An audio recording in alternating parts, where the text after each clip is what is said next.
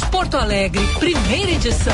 Com Bruna Subtits, Gilberto Echauri e Gustavo Fogaça.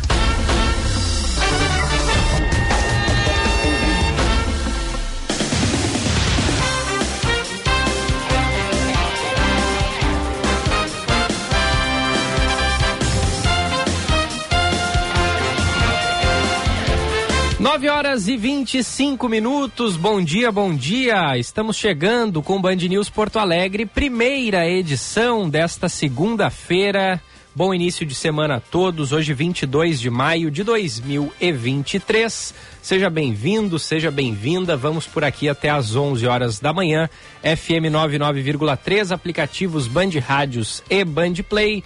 Live no YouTube, canal Band RS. Acessa lá e veja as nossas carinhas que são sempre sorridentes. Bruna já está sorrindo. Bom dia, Bruna. Bom dia, Giba, Gufo. Bom dia aqui pro seu Milton lá do loteamento Mariante, que cedinho já me desejou um bom programa. Olha aí, querido. Abraço para ele. E aí, Gufo, bom dia. Bom dia, Giba. Bom dia, Bruna. Bom dia aos melhores ouvintes. Dia chuvoso, dia maravilhoso para ficar na cama. Então, você, nosso querido ouvinte que está em casa ainda, naquele clima café da manhã, pijama, acordando, é, sinta-se entendido Acordei não recomendo. Acolhido. Gostaríamos de estar aí com você. Vamos nessa. Vamos nessa. Como é que foram de fim de semana, meus caros? Tudo certo? Foi ótimo, assim, eu, eu pela primeira vez peguei um final de semana para descansar. Eu vi os teus stories, lugar belíssimo aquele. Hein? É, não, é sensacional ali na é, urbano, na frente da Redenção, mas um lugar bem bem bacana para para né, esquecer do mundo, assim, apagar o celular, não ver notícias. Somente me conectei no, na hora do jogo do Grenal. Já era é, fim de domingo, já, sim, já já estava é, na virada, né, Bruna? E então, o, é obviamente que o Pitaco do Gufo hoje falaremos sobre o Grenal, mas também falaremos sobre o assunto Vini Júnior, que tem também um pouco a ver com o nosso convidado de hoje. Mas foi um final de semana para mim de descanso, não sei de vocês, mas eu consegui dar uma relaxada. Trabalhei um pouco, mas também descansei, visitei os, os tios que moram aqui em Porto Alegre. A Bia, que está sempre na escuta, disse que assiste no YouTube, então beijo. Legal. O meu foi tranquilo também, foi de comemorações, porque o meu o nosso colega da TV, Matheus Suminski, fez aniversário no sábado. E ele é meu colega de faculdade, né? Ele foi meu colega de faculdade, a gente se conhece há muito tempo. Inclusive conheci a Carol, minha namorada, em um aniversário do Matheus, anos atrás. Inclusive então, ele é cupido. Então. É, ele é o nosso. É legal. Então tem essa, esse, esse fator é, emocional, assim, no, afetivo. No, é afetivo no aniversário dele. E, e aí no, no domingo fui a uma festa de formatura surpresa pro meu amigo no Lami. Olha só. Olha só, eu viajei bastante, né? Porque, caramba. Da Zona Norte ao extremo sul. Essa foi a segunda. Conhecendo a cidade. Foi a segunda vez que eu fui ao Lami. Assim, ó, é um evento, né? Porque é longe. Eu, eu disse assim, cara, eu. eu é mais perto de visitar os pais em Glorinha. É, tenho que vir a próxima vez para dormir, para poder passar o dia inteiro, um fim de semana, para poder aproveitar a viagem. É uma viagem até o Lami.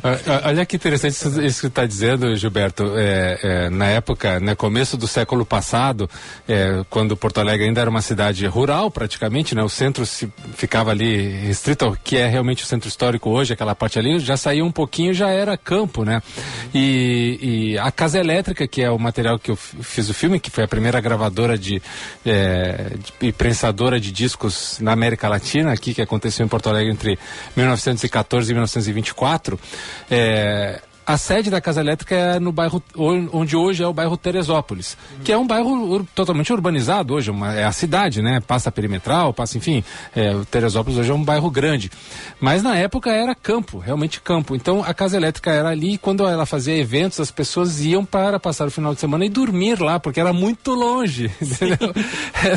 é, é, então, olha como muda, é tudo uma questão de perspectiva, né? É. Porque a gente está falando aí de, de 110 anos atrás, ir do centro até Teresópolis era uma viagem muito, muito distante que as pessoas precisavam dormir lá. Hoje é pertinho até. Chegavam como? De bonde? Não, de, de carroça, né? De carroça. É. As estradas também, Sim. provavelmente dificuldade de acesso, morros, enfim, né? Sim, hoje é o, ir ao Lamis já, já é distante, é, né? Logo, é, logo ali. É, faz um beijo carinhoso aí pro Juan Link, meu grande amigo, se formou. Ele se formou, na verdade, já faz uns meses, mas não, não foi possível haver a festa de formatura uhum. dele. Então ontem o pessoal organizou essa festa surpresa de formatura, tava bem legal. O Lami é longe, mas valeu a pena percorrer a distância que tava, tava bem legal. E aí, né, final de domingo, aquela coisa, vem o Grenal, e aí acaba com tudo. Aí dá aquele banho de água fria. Conseguiu dormir? No, no, no restinho de, de, felicidade que nos resta quando tá terminando o domingo, vem o Internacional e faz o que faz. Assim, aí, aí é sentimento de revolta. Aí eu quero hoje que caia todo mundo. Do, do, do, do presidente ao jardineiro. Todos os atletas também, mandam é, tudo pra casa. Né? É. Ah, não tem que fazer terra arrasada. Às vezes tem. é, esse é o momento. Esse, esse é, o, é o sentimento do torcedor colorado. Não, é, faz parte da catarse também. E tem aquela coisa que perder Grenal é sempre muito ruim, né? Seja do lado que for, perder Grenal é a pior situação. E ganhar Grenal é também a melhor situação. Então os gremistas hoje devem estar realmente muito contentes, felizes, sorrindo. E os colorados, claro, tristes e deprimidos como esse dia cinza que temos no dia de hoje é perfeito para os colorados. É. Né? E parabéns ao Grêmio, porque tem um belíssimo jogador que é o Luiz Soares, né? Que ah, jogador, hein? Ah, é, eu, eu sou suspeito para falar, né? O maior artilheiro da história do Barcelona, um craque, jogador assim, realmente acima da média.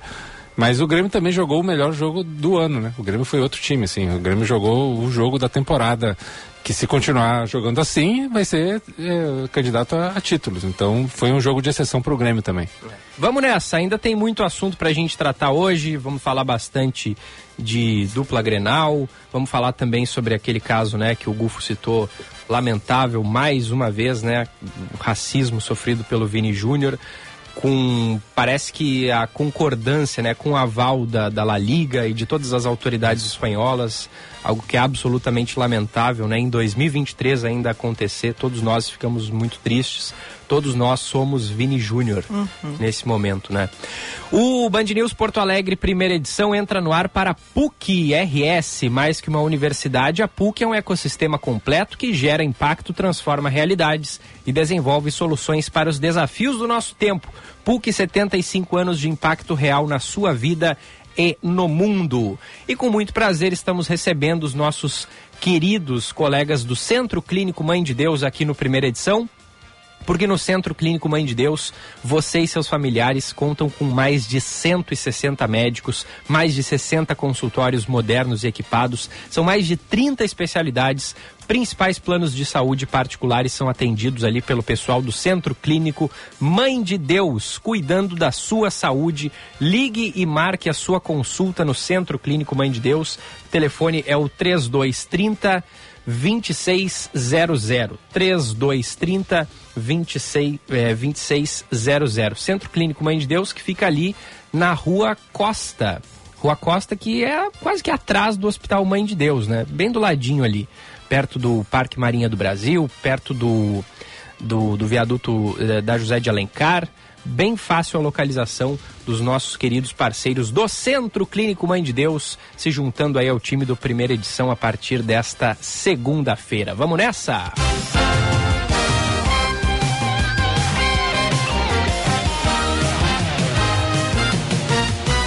9h33, a gente começa pelo trânsito. Seu caminho. O Josh Bittencourt tem as informações pra gente. Bom dia, Josh. Bom dia, ótima segunda-feira, Gilberto, Bruna, Gustavo, a todos aqui no Primeira Edição. Atenção para quem circula pela zona leste de Porto Alegre. Trânsito complicado ainda pelo Antônio de Carvalho. Tem bloqueio na faixa da direita para quem vai em direção a Protásio Alves, em função de um acidente que aconteceu mais cedo na Ipiranga com Antônio de Carvalho. Um carro e um ônibus articulado que fazia a linha Pinheiro via Ipiranga colidiram e esse carro acabou capotando e segue ainda no local, vai ter que ser retirado pelo guincho, por isso ainda provoca bastante lentidão. Os motoristas também reduzem a velocidade, até por conta da curiosidade. Bento Gonçalves, inclusive, com fluxo lento desde a saída de Viamão pela RS 040. Na Zona Norte, o trânsito melhorou pela região do aeroporto, mas a Castelo Branco ainda tem movimento acentuado. Participe do Rumos Mais Pretos, um programa de capacitação para universitários negros que desejam ingressar no mercado publicitário. Acesse rumosmaispretos.com.br e faça sua inscrição. Band News. Tempo. Nessa segunda-feira, o tempo amanheceu fechado em grande parte do Rio Grande do Sul. Porto Alegre amanheceu nublado, mas a previsão é que o tempo fique aberto durante a tarde. As temperaturas devem variar de 16 a 24 graus. No litoral, em Tramandaí, o tempo amanheceu fechado, mas não há previsão de chuva. À tarde é esperada uma diminuição das nuvens e as temperaturas devem ficar entre 18 e 23 graus. Na região da fronteira e no Guaiana, o tempo amanheceu aberto com algumas nuvens, mas não há expectativa de chuva. As temperaturas vão variar de 15 a 24 graus. Já na Serra Gaúcha, em Gramado, o dia amanheceu nublado, mas a previsão é de sol ao longo do dia. Não são esperadas chuvas e as temperaturas devem variar dos 12 aos 22 graus. Da Central Band de Meteorologia, Fabrini Bartz.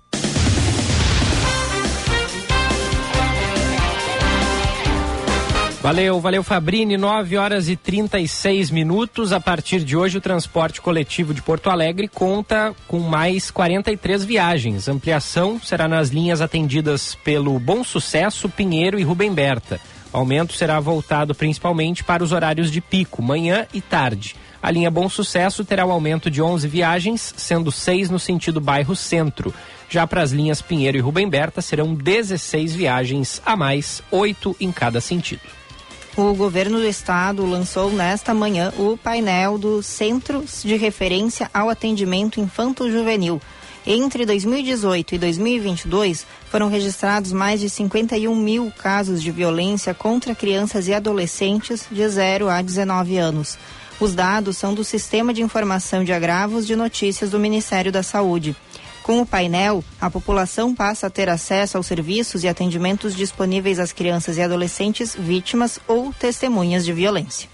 O governo federal afirmou nesta manhã que não emitirá licença para a Petrobras pesquisar uma possível bacia de exploração de petróleo localizada próxima à foz do rio Amazonas, na costa marinha do Amapá. Segundo o presidente Luiz Inácio Lula da Silva, é difícil que haja impacto para o meio ambiente, já que o ponto de exploração fica a 530 quilômetros de distância da foz do rio. Esta foi a primeira vez que Lula falou sobre o tema antes de embarcar de volta para o Brasil em Hiroshima. Apenas uma observação, pessoal, né? O presidente do IBAMA, Rodrigo Agostinho, foi quem negou a licença. De acordo a ele, ao parecer dele, o relatório do projeto da Petrobras, Petrobras, tem várias inconstâncias técnicas. Não é apenas a distância, tem vários outros fatores. E como houve um movimento do governo federal de tentar que essa, esse projeto técnico fosse, né, de alguma forma posto numa gaveta e a coisa fosse uma decisão política, me pareceu muito importante esse posicionamento do IBAMA, de não deixar apenas que os tintes políticos, as negociações de bastidores façam ser mais importantes que um projeto técnico. Então, se o projeto técnico for bem feito e for confirmado que não há nenhum problema fazer essa perfuração lá, tecnicamente o IBAMA certamente irá liberar. Acho que é mais uma questão assim, realmente vamos fazer a técnica do governo para isso que há técnicos no governo e a parte política ela fica para depois, para comemorar que se encontrou petróleo, para comemorar que é uma nova fonte de riqueza para o país. Todo mundo quer isso, com certeza. Agora a questão é não passar por cima de processos técnicos que são fundamentais. A gente vem defendendo aqui constantemente né, a bandeira da socio, eh, do socioambientalismo, do, da sustentabilidade, do que é importante quanto a isso. Então não dá também para passar pano numa situação tão importante quanto essa. É, não dá para atropelar as coisas, né? se, se é um projeto técnico, que ele seja bem feito e a partir daí o resto é, é lucro para todo mundo. E, concordo contigo, apenas não no ponto que você disse que todo mundo quer isso, acho que não. Boa parte uh, do, do movimento ambientalista tem um entendimento diverso de que a pauta econômica ela não precisa estar necessariamente atrelada à exploração de petróleo. O argumento que se colocou até depois de todo esse eh, de, desse desconforto que se teve da negativa do IBAMA com razão, com fundamento, aí então vem a Petrobras dizer que não, que na verdade então só não foi uh, bem interpretado porque eles não querem uh, autorização para explorar e sim para fazer pesquisa, essa decisão seria posterior. Bom, se tiver autorização para fazer pesquisa, exploração acho que é só um passo. Uh, nenhum uh, nenhuma obra, nenhuma incursão desse porte acontece sem impacto ambiental. O que vai se estudar, o que tem que ser avaliado é o tamanho desse impacto, se ele é, é passível de ser compensado ou não. Acho que é esse, isso que está em discussão.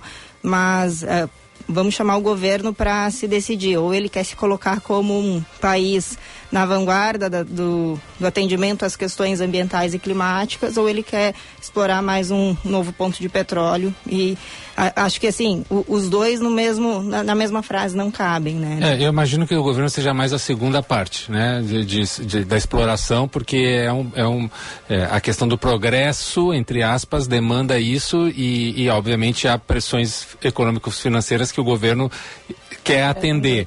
É, Agora, o é... entendimento de que o progresso estaria aliado a isso, né? Porque há, um, há, há, muito se fala, né, na economia verde, em você buscar um, o desenvolvimento econômico a partir da preservação. E parece que o governo não está nem olhando para isso. É, esse tipo de agenda, Bruna, ouvintes e Gilberto, ela não aconteceria se aquela pauta que a ministra Marina Silva colocou no começo do governo de ter uma agenda é, horizontal entre todos os ministérios de sustentabilidade, ela fosse fosse atendida, porque aí já do começo o projeto ele já, já partiria desse claro. ponto de partida. Então é, é, é, é, nessas horas que a gente tem que entender, opa, olha só a importância que é pensar uma agenda transversal, que ela seja horizontal, que ela passe por todas as decisões de um, de um executivo, de, é, de, todas as pastas, para pensar assim, bom, esse próximo passo que nós queremos dar como governo atende a isso, ele, ele vai de acordo com esse movimento, sim ou não? Se sim, bom, então a gente está dentro do, do que foi planejado. Se não, então, opa, peraí, então a filosofia do governo é outra. Já que a filosofia do governo é outra, então pelo menos se atenda ao técnico, uhum. né, para dizer assim, não, realmente esse projeto ele não é possível porque xxx coisas, ou sim, ele é possível por y y coisas e aí o IBAMA, que é, é aonde a, a entidade que tem que fazer essas decisões vai receber esse projeto, vai analisar e diz, ok, beleza. Agora fazer uma patrola política para ver se, a, se as decisões, decisões técnicas não aconteçam, isso é, a gente tem que criticar e tem que dizer, não, está errado. Não é assim que se faz um governo decente. Então, é, é, por mais que o presidente Lula tenha colocado que é uma a, a distância, né? Uhum. Não é só e, isso, né? É, e aí a, aí a gente entra num outro ponto, porque então é a distância da, da, da foz do Rio Amazonas. Mas a é em alto mar, essa, esse ponto aqui eu acabei nem, nem olhei no mapa certinho onde fica, mas assim, o impacto então não é ali, mas é aqui. E algum impacto tem, é como Sim. se então algum lugar fosse permitido, então aqui a gente pode mexer se tiver impacto, se prejudicar esse, esse ecossistema no entorno, mesmo que não seja o da floresta, então está permitido? Eu entendo que não. Sim, é, pois é. Abraço para os nossos ouvintes que participam. O Ricardo Volinski, bom dia e excelente semana a todos. Tony Linhares também está com a gente por ali, mandando bom dia. O Felisberto Seabra Luizi. Bom dia, ontem tivemos a James Walk, né? A caminhada aquela do, do, do centro histórico foi fantástica, diz ali o nosso ouvinte. Que legal. É, James Walk Porto Alegre, né? Falamos até semana Isso, passada, né? Com o Leonardo Brau aí, como comentou sobre a importância dessa educação urbana, pedagogia urbana, não sei muito o termo que ele trouxe, né? de dessas caminhadas nos permitirem olhar para a cidade de outra maneira, né? Então foi isso que, que aconteceu. Um abraço aí para o Felisberto. Aqui no WhatsApp, a gente recebe mensagem da Cristiane Silva de Canoas. Um ótimo dia, uma ótima semana para nós. Bom dia para ela também. E aqui não veio nome mande o seu nome, por favor, mas que esteve um tempo ausente, trabalhando em horário comercial e não podia ouvir. Então, acho que ainda temos ouvintes surpresos com essa nova formação da bancada. Eu sou a Bruna. Aqui... Eu sou o Gustavo. E o Giba Eu sou o Gilberto. O Giba que o pessoal já, já, conhece. É, se ela já era ouvinte, se ela ou ele, né, Isso. já era ouvinte, acho que bem-vindo. talvez já me conheça.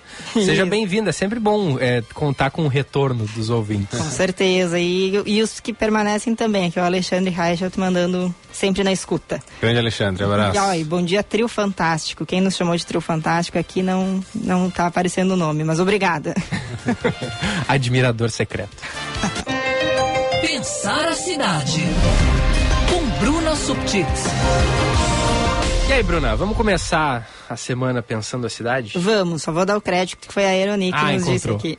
Já nos, nos passou. eu, ainda, eu ainda, não sei todos pelo, pelo rosto. Se é o Giba aqui ou o Jean ah, do nosso sim. lado, eles já sabem quem é. Vamos pensar, eu vou fazer um comentário hoje, uh, um pouco mais curto, mas chamar a atenção para uma agenda do prefeito Sebastião Melo, que está na Europa, em Roma, na Itália, participa, vai participar a convite do Banco de Desenvolvimento da América Latina, o CAF, de um encontro internacional de cidades ecoeducativas. É, é um tema que a gente traz aqui, né, e que é importante que não seja somente um discurso, mas também a prática, né? A gente falava agora há pouco da questão ambiental a nível federal, né, o que é ou não a, uh, o impacto de uma exploração de um novo poço, poço não é o nome mais adequado, né, mas uh, de um novo ponto para captação de petróleo, quanto isso impacta no meio ambiente como um todo e saber que as ações locais, as prefeituras, os governos municipais também são responsáveis em alguma medida por ações que tenham impacto ou não no meio ambiente, né? Vou lembrar que o que falou na semana passada, retrasada, a Paula, que a gente entrevistou para falar sobre lixo zero, sobre reciclagem, que a gente convive com a com a exploração de recursos naturais, ou seja, que estão lá no meio ambiente no nosso dia a dia. É o papel, é o plástico, é o metal, enfim, qualquer coisa que conviva com a gente aqui no nosso, que, que a gente use no dia a dia, tem relação com aquilo que foi extraído em algum momento da natureza, retornar isso para a natureza é uma boa prática, né? Essa volta ao ciclo Uh, produtivo, mas também entender, e aí eu, um desafio que eu me coloco é explicar como é que o planejamento urbano, como é que a construção e a formação das cidades impactam ou não o meio ambiente. Né? E aí, por isso que eu citei, não importa qual é a obra, o tamanho, a magnitude, algum impacto tem. A gente tem que, enquanto sociedade, firmar um acordo, se a gente concorda que tenha uh, esse impacto e qual é o nível aceitável disso, né? Então a gente entende que vai ter que derrubar árvores para construir aqui um novo prédio, um, um, novo, seja um prédio comercial, residencial, um hospital, né? Há pouco tempo, pouco tempo não, há alguns anos teve essa discussão em relação à ampliação do hospital de clínicas aqui em Porto Alegre. Então, assim, se a gente entende que é necessária determinada obra e que ela vai ter algum impacto ambiental, como enquanto cidade, sociedade, a gente está compensando esse impacto? Um novo plantio em outra área, né? Uma compensação. Então, eu te, trago isso, né, e espero que o prefeito também volte com pautas nesse sentido de em que, de que maneira a prefeitura ou o poder público pode agir para que o tema meio ambiente, a pauta ambiental e climática seja tratada no âmbito do município. Ó, importante aqui também, estava vendo enquanto a Bruna falava, vamos falar bastante ao longo do programa de hoje e dos próximos também sobre a campanha do agasalho. Ela, ela, começou hoje, a abertura oficial dela ainda não aconteceu, vai acontecer da, de, durante a tarde, às duas e meia. E inicialmente, estou vendo aqui, são seis. É, é, tem, tem aqui alguns pontos é, do, para doação de agasalhos. Central de Doações da Defesa Civil, ali no Centro Administrativo Fernando Ferrari, Palácio Piratini, quartéis da Brigada Militar, Corpo de Bombeiros Militar, prefeituras no interior do estado, Rede Zafari está recebendo também os agasalhos, além das agências do Banco do Brasil, sendo elas em Porto Alegre, Viamão, Alvorada e Guaíba. Então, atenção, começou, né, campanha do agasalho 2023. Lembrando, né, as peças doadas devem estar limpas, devem estar em bom estado de conservação, né? Não é para doar aquela roupa que está toda rasgada, está toda ruim, aquilo lá não, não serve, né? Infelizmente, é, não, não, a, a doação para a campanha do agasalho não é a destinação correta dessa, dessa peça de roupa. Então, sempre bom lembrar, né? Também é possível doar alimentos não perecíveis.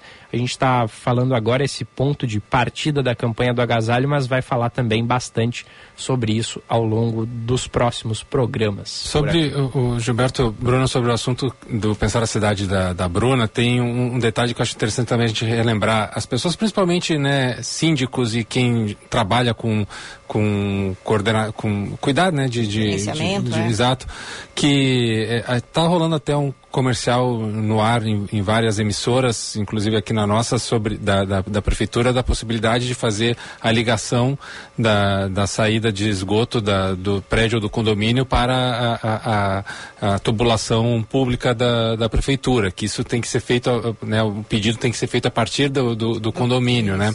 E tem a ver com isso que a Bruna está falando de cidades sustentáveis sustentáveis, de, de usar. É, a, é uma tecnologia básica, mas é uma tecnologia né, de, de, de, sustentabilidade que é, ela precisa também do movimento civil para acontecer. Exato. Hoje em dia, já tem algum tempo, não se autoriza a construção de nenhuma nova obra se já não tiver essa ligação uh, efetuada. Mas por muito tempo, ó, no passado, não tinha essa exigência, imagino que também porque não tinha uma estrutura pública que atendesse, né? Então, muitas casas, muitos prédios que ainda não têm essa ligação, precisam fazer, do contrário, está jogando o que você pensa que que pôs fora no ralo da pia, na descarga, na verdade está, né, não está indo para o lugar adequado, está indo para para contaminar o meio ambiente os nossos rios, arroios. Sim, e nós conversamos é, aqui com o prefeito Sebastião Melo e também com o ex-secretário do Meio Ambiente Beto Meixo que sobre isso, né, sobre a despoluição é, do Jacuí, Barra Guaíba e das águas públicas, né, do saneamento público. Então, é, tem tudo a ver com essa, essa movimentação que a Bruna trouxe no, no, quadro e tem a ver também com a, com a nossa ação social pessoal de fazer, bom, existe um jeito de fazer, a, a, a, prefeitura já está fazendo publicidade sobre isso, então há um movimento também do poder público de avisar as pessoas. Então tem que é, é dar, é juntar a fome com a vontade de comer. Exato. É, é, fazer acontecer. Porto Alegre, eu sei que também onde é atendido pela Corsan também há campanhas nesse sentido, né? E é, gera algum custo, a gente sabe que sim, né? Mas é, é também a parte civil, né, da responsabilidade que cada um tem com a preservação ambiental, porque senão a gente vai cobrar da prefeitura e, e não, faz no, não, não, estamos fazendo a nossa parte. Então, identificar e, e até serve de alerta. Vou, vou, dizer se o meu prédio é ou não é ligado, não sei, vou até questionar hoje uhum. o síndico, porque é aquela coisa que às vezes a gente não se dá conta, acha que, que, que está no automático e não sabe que está contribuindo, às vezes negativamente para esse quadro. Então, é, perfeito, acho que o alerta e sim dialoga com isso, né? De que maneira estamos caminhando enquanto sociedade urbana para um caminho mais sustentável do desenvolvimento, né? Eu, eu, trago isso e sei que é muitas vezes difícil fazer essa correlação, porque falar sobre a extração do petróleo na, na, na no meio da floresta amazônica, né? não, não exatamente ali no meio, mas que tem a relação com a Amazônia, é, parece muito mais factível se a gente quer falar de pauta ambiental trazer esse exemplo. Mas o que acontece aqui, se a gente está ou não despejando esgoto tratado ou não tratado nos nossos arroios e no nosso Guaíba, é também uma pauta ambiental importantíssima e que está muito mais próximo de nós e é muito mais fácil de, de que a gente interfira de alguma maneira para melhorar esse cenário. Então, se, podendo, né, tendo essa condição e estando né, dentro do caso que precisa se enquadrar, vamos lá, vamos fazer isso. 952, vamos falar de inclusão, porque a central de Libras da Prefeitura de Porto Alegre começa a funcionar hoje e o Gia Costa tem mais informações pra gente. Alô, Gia, bom dia. Oi, Gilberto, bom dia para ti, bom dia a todos que nos acompanham aqui na Band News FM. Falo diretamente daqui da Central de Libras da Prefeitura de Porto Alegre. Começou a funcionar, né, na última hoje pela manhã, a partir das 8 horas inaugurada na última sexta-feira, oficialmente, um ato simbólico, juntamente com o prefeito de Porto Alegre, Sebastião Melo.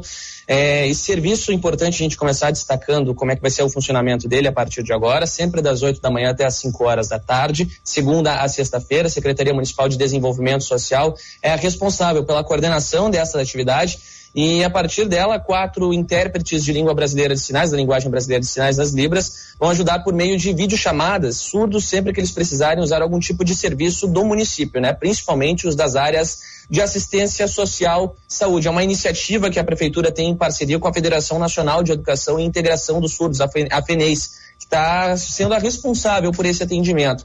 Para falar sobre o tema, Gilberto, eu estou aqui com o secretário adjunto de, uh, da, do Desenvolvimento Social de Porto Alegre, secretário Paulo Brum. Secretário, primeiramente um bom dia, obrigado por atender aqui a equipe da Band News FM. Além dessas áreas de assistência social e saúde, quais outros tipos de serviços municipais serão abrangidos pela assistência da Central de Libras? Bom dia, obrigado por nos atender. Bom dia, Jean Costa, bom dia, Gilberto, bom dia, Bruna, bom dia, Gustavo. Bom dia. É um prazer imenso estar conversando com vocês. Bom, na a questão da Central de Libras é uma realidade já está funcionando. É uma parcerização entre a, entre a Prefeitura de Porto Alegre e a Federação Nacional de Entidades Surdos. Ela fica, basicamente, o cidadão surdo chega numa, numa, num local de atendimento de serviço da prefeitura e, através do seu celular, faz uma chamada para a central e a central vai fazer a descrição do, do enfim, do, do, serviço necessário, né? Além desses, desses serviços prestados, nós também estamos dando preferência para o transporte, que é a EPTC, e todos os serviços oferecidos pela Prefeitura de Porto Alegre terão acesso ao Libras, que é a língua, língua brasileira de sinais. Secretário, o senhor está coordenando esse projeto, pelo que o pessoal havia me comunicado por aqui, mas como é que é a expectativa né, em relação à demanda da central uh, de Libras? Foi feito algum estudo prévio para estimar o número de, de pessoas surdas que poderão utilizar esse serviço aqui em Porto Alegre? Bom, nós temos que destacar a sensibilidade do prefeito Sebastião Melo, que determinou que nós fizéssemos essa central. E o nosso secretário Leboit deu todas, uh, enfim, todas as condições mínimas para que nós pudéssemos estar hoje oferecendo esse serviço de acessibilidade na comunicação para a comunidade surda. Secretário, dentro desses pontos, quais são as medidas que estão sendo adotadas justamente para garantir essa capacitação e a atualização? Né? A gente sabe que é constante dentro desse cenário é, de intérpretes né, que vão atuar na central. É um projeto em parceria com a prefeitura, mas como é que o senhor tem visto isso também? Né? E já aproveito para lhe perguntar se a prefeitura pretende expandir, ou até mesmo, quem sabe, é, aprimorar esse serviço da Central de Libras no futuro. Sem sombra de dúvida, nós queremos que haja acesso à informação de todas as pessoas com surdez em Porto Alegre. E todas as medidas cabíveis serão é, oferecidas para que essa, essa comunicação seja garantida. Agora, secretário Paulo Brum, quais são as orientações para que os surdos de, que desejam utilizar a central de Libras? Há algum tipo de recomendação específica para facilitar o atendimento, a comunicação, é, o contato com algum familiar que possa ir utilizar, é, auxiliar nesse, nessa utilização né, da própria central, do atendimento fornecido? É, o que a gente quer é a autonomia do, do, da pessoa surda, né? Então, vai chegar num serviço oferecido pela prefeitura com o seu celular, se não tiver a, o seu aparelho, a, a, unidade de atendimento vai estar disponível para que faça essa interligação entre a pessoa surda e a nossa central de, de interpretação Libras. E qual é a mensagem que a Prefeitura de Porto Alegre quer passar ou gostaria de uh, transmitir à comunidade surda em relação a essa implementação da Central de Libras, secretário? Porto Alegre para todos. Né? Nós queremos que todos tenham acesso aos serviços, que todos sejam respeitados como cidadão e que possam construir a sua vida aqui na nossa Porto Alegre. Agora, secretário, é importante a gente pontuar dentro dessa prestação de serviço. Eu falava anteriormente sobre o funcionamento da, das 8 da manhã até as 5 horas da tarde. Mas, mas vamos lá, a pessoa chega, entra em contato e a partir daí como é que funciona então por meio dessa videochamada o processo? Aí entra a central. São quatro, quatro intérpretes no momento e a tendência no futuro expandir mais esse atendimento ainda. Até diga de passagem que hoje é só através da, da do, do, das plataformas oferecidas pela prefeitura, mas no futuro também vai ter o, o presencial, ou seja, que um que uma pessoa em libras, o um, intérprete de sinais vá até o local para atender da, o atendimento que necessita necessário a essa pessoa. Perfeito. Bruna, Gufo, Giba, o secretário está na linha, está nos acompanhando aqui. Se vocês quiserem fazer alguma pergunta, fiquem à vontade. Não, é parabenizar a prefeitura, toda a equipe pela, pela disponibilização né, desse, desse canal aí de, de, de atendimento. E é isso, Jean. É, mas é, daqui a pouco a gente volta a te acionar. Qualquer nova informação, linha aberta aqui para ti na, na Band News. Agradece aí o secretário. Não sei se ele está nos ouvindo. Combinado, Gilberto. Faço ressalva por aqui. Secretário Paulo Brum, secretário adjunto de Desenvolvimento Social de Porto Alegre, muito obrigado. Deixei de lhe perguntar sobre alguma coisa que gostaria de mencionar aqui a respeito do projeto, secretário. Bom, em todas as unidades de atendimento dos serviços prestados pela Prefeitura, vai ter lá o QR Code, que também é uma ferramenta que vai dar o acesso necessário para que essa, essa inter, intercomunicação entre a pessoa surda e a nossa central, ou seja, autonomia de atendimento e de vida para a pessoa surda em Porto Alegre. Obrigado, Jean. Obrigado a todos. Secretário, muito obrigado. Gilberto, eu volto aqui, aqui na Band News a qualquer momento com outros detalhes na nossa programação. Com vocês aí no estúdio. Tá bem. Muito obrigado, Jean. 958.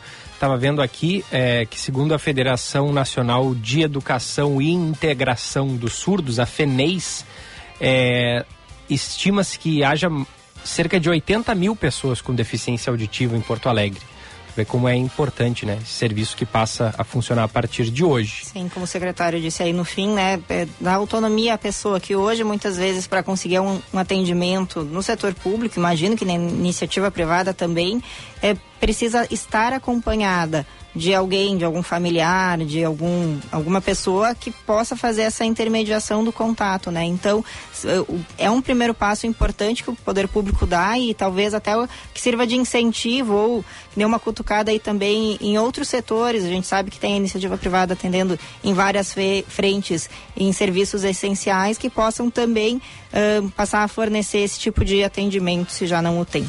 Sem dúvidas. Acho que essa, inclusive, pode ser a nossa boa notícia do dia de hoje, hein? A boa notícia do dia. Oferecimento Unimed Porto Alegre. Cuidar de você. Esse é o plano. Então tá aí, de segunda a sexta, das 8 da manhã até as 5 horas da tarde, funciona a Central de Libras da Prefeitura de Porto Alegre, que passa a funcionar a partir de hoje. É um serviço disponível pelo WhatsApp através do 51 80 16 90 60, né? Você que está nos acompanhando aí, anote, né?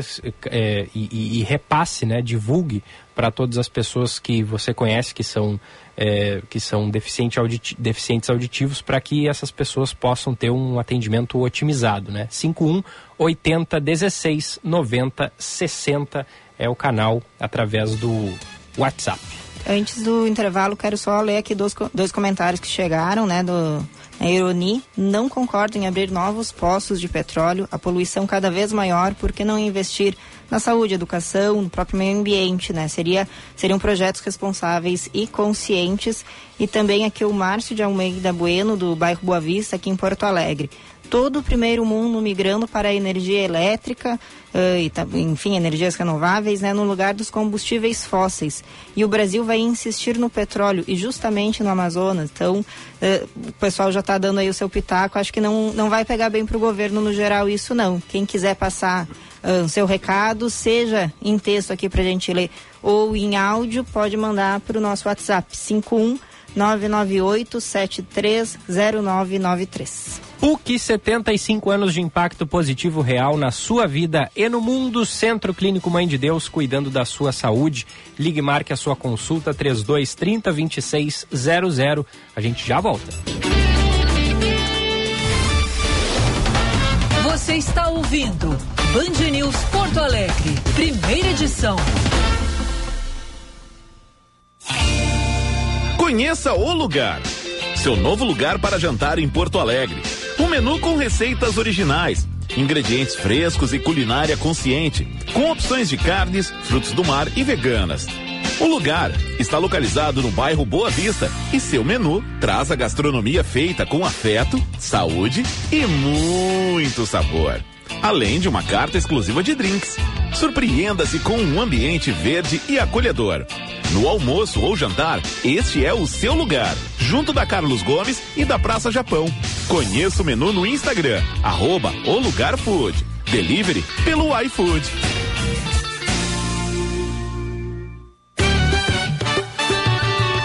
Band News FM, temperatura.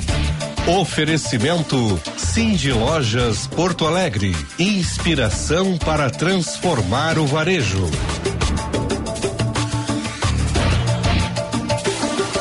18 graus, 6 décimos.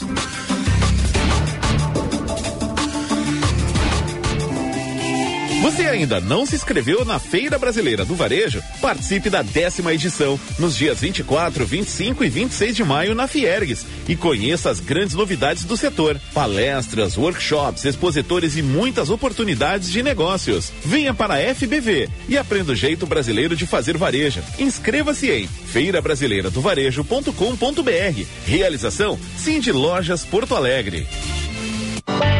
Mais que uma universidade, a PUC é um ecossistema completo que gera impacto, transforma realidades e desenvolve soluções em diversas áreas da sociedade, do ensino à saúde, da cultura ao empreendedorismo e inovação. Acesse pucrs.br barra impacto e conheça iniciativas que dão respostas aos desafios do nosso tempo. PUC, 75 anos de impacto positivo real na sua vida e no mundo. Garanta o seu plano de saúde Unimed Porto Alegre, com preços de 2022. Sua família ou empresa merecem todo o cuidado da maior rede médica do Brasil e o atendimento exclusivo da Unimed. Não perca essa oportunidade. Últimos dias. Planos de saúde Unimed com preços de 2022. Ligue hoje para 3316 5000 e saiba mais. Essa condição é só até 31 de maio. Aqui tem oportunidade. Aqui tem Unimed. No Centro Clínico Mãe de Deus, você e seus familiares podem contar com mais de 160 médicos, altamente qualificados em mais de 60 consultórios modernos e equipados. São mais de 30 especialidades médicas que atendem os principais planos de saúde e particulares. Nosso compromisso é com a sua saúde e dos seus familiares. Afinal, saúde é o centro de tudo. Centro Clínico Mãe de Deus, cuidando da sua saúde. Agende sua consulta pelo telefone 3230 2600.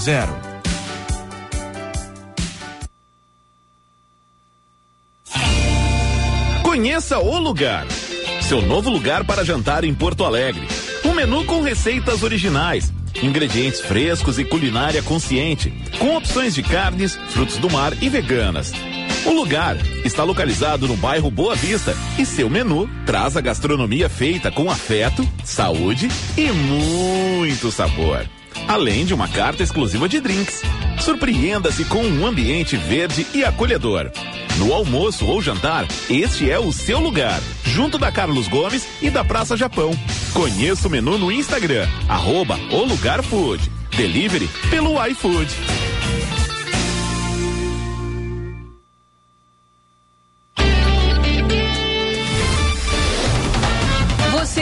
Ouvindo Band News Porto Alegre, primeira edição.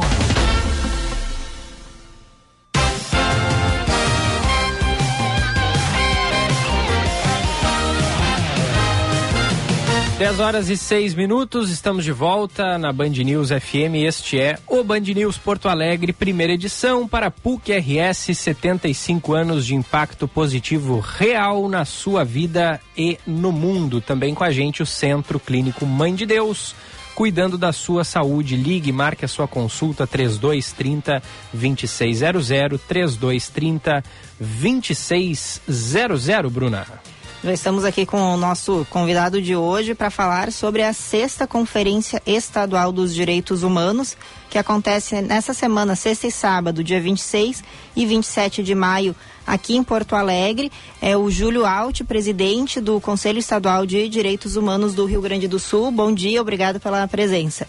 Obrigado, cumprimentos ouvintes da Band News e agradeço o espaço. Perfeito. A gente falava aqui um, um pouco antes até de você chegar, né? Uh, lembrando ali do caso Vini Júnior e de racismo, né? Um dos tantos temas que os direitos humanos tratam, né? E que está uh, presente no nosso dia a dia, né? Parece que não, mas assim a gente precisa lidar com questões que envolvem o respeito aos direitos humanos ou a busca por esse respeito, né? Que, qual é esse leque aí que você me dizia, né? Um leque de temas, né? O que, que a gente pode incluir dentro dessa pauta?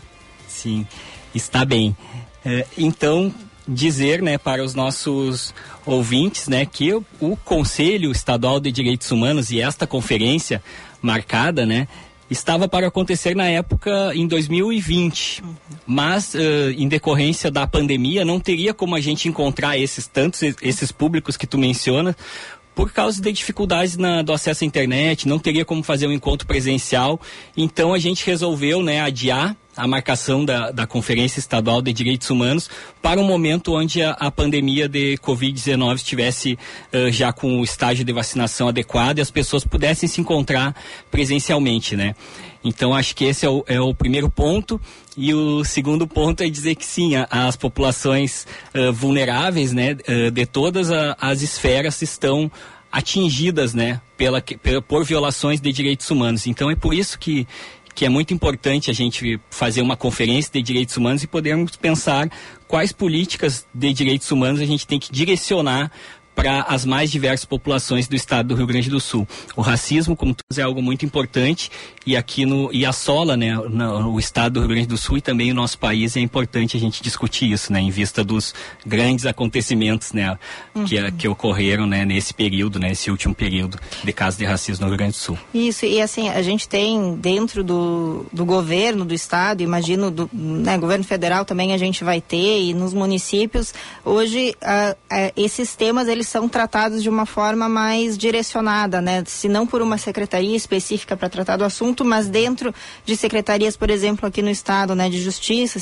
Cidadania e Direitos Humanos, Direitos Humanos está ali no nome, vão ter diretorias que tratam uh, de, dessas pautas aí, atendendo essas po populações vulneráveis, né? Isso já é considerado aí um avanço, um ganho por parte da, da mobilização que luta em, em defesa aí do, dos direitos humanos e, e dessas populações? Uhum. É, no nosso Conselho Estadual de Direitos Humanos, a gente montou também comissões específicas para tratar desse tema, né?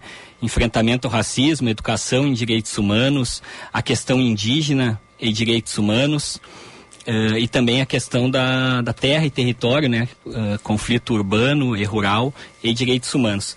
Então, Uh, sim, acreditamos que a segmentação né, desses assuntos para que eles tenham políticas direcionadas e de forma qualificada seja muito importante. Né? Uhum. E, e, e, na Secretaria uh, de Direitos Humanos do Estado, né, podemos aí agradecer a, a Caroline e a Márcia Scheffer, né, que participam, uh, participaram conosco da construção dessa sexta Conferência de Direitos Humanos.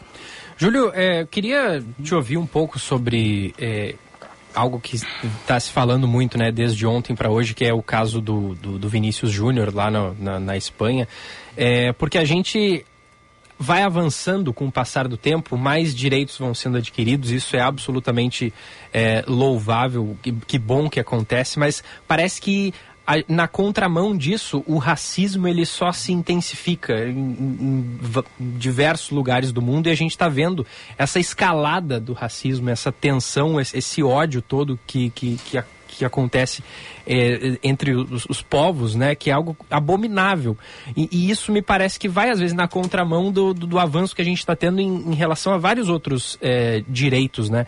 Queria te ouvir, assim, é, o, o que que tu pensa sobre tudo isso, é, esse episódio do, do, do Vini Júnior, até, até que ponto tu acha que a gente está evoluindo na questão do combate ao racismo, se é que a gente está evoluindo nisso?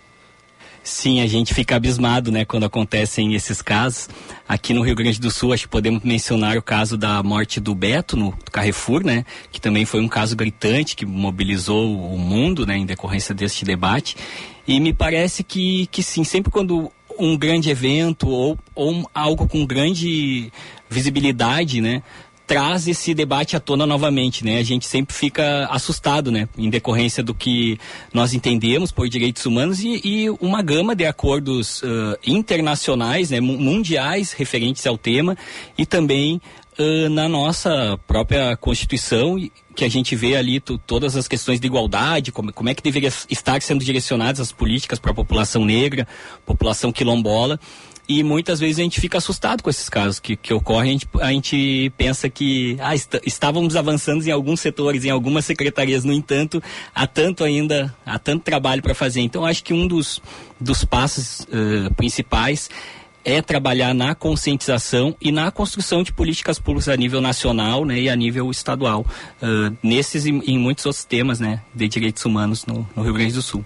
É, as, nesse, perdão, pode Não, não vai. É, não, só para entender se essas políticas elas antecipam, então, muitas vezes, uh, uma, um comportamento social que é esperado, mas que a gente não está conseguindo ver de forma natural. Né? Socialmente se espera o respeito às diferenças, mas quando isso não acontece, vem aí então o governo e diz, não, caso né, em casos de racismo, em caso de, de um preconceito aí muito explícito, o governo vai poder agir, vai poder julgar, prender, multar. Eh, faz sentido isso e é importante, nesse, né? Quero que tu traga a importância Sim. dessas políticas. Sim, ela, via de regra, ela se constrói, né, ou no planejamento, né, com base no, no, no que está sendo debatido a nível nacional e internacional, ou decorrente a um fato gritante, né, que ocorre e que ali mobiliza a necessidade, né, reforça-se a, a reflexão coletiva sobre aquele tema e, e ele começa, ele volta a ser tratado e, e fica no centro da agenda durante algum período e depois a gente acompanha se essa política pública de fato está sendo bem implementada ou não, né? Então acho que esse é um, também um dos desafios da, da nossa Conferência de Direitos Humanos. Júlio, bem-vindo, obrigado por estar aqui com a gente. É um assunto fundamental, né? Uhum. A gente acompanha as conferências estaduais, também as municipais de direitos humanos há, há um tempo e, e, são debates acalorados, são debates fundamentais para a nossa sociedade. Tem algo que eu acho importante que eu queria saber a tua opinião, que é sobre a interiorização desse, desses debates, né? Porque o interior, geralmente o interior dos estados, não só do Rio Grande do Sul, mas no geral, são lugares mais conservadores, lugares de permanência velada sobre essa, essa violação de direitos, onde acontecem situações e as pessoas são meio que obrigadas a sair para ir a, a, centros mais cosmopolitas, onde os direitos são mais debatidos, onde há uma, um, um policiamento, digamos, da sociedade em torno disso, que no interior não há. Como é que a gente faz esse debate chegar no interior?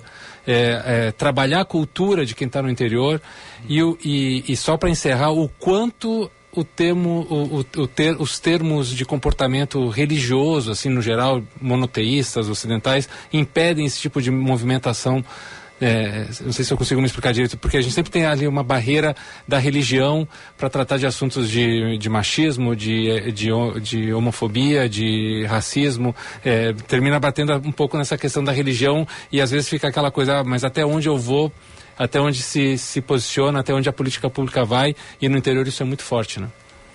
É verdade, acho que é uma, é uma ótima pergunta. É, nós nos desafiamos na conferência estadual, né, na construção dela, da gente fazer as conferências preparatórias, né? Então, houve conferências regionais que reuniam mais de um município, as municipais e conferências livres, né?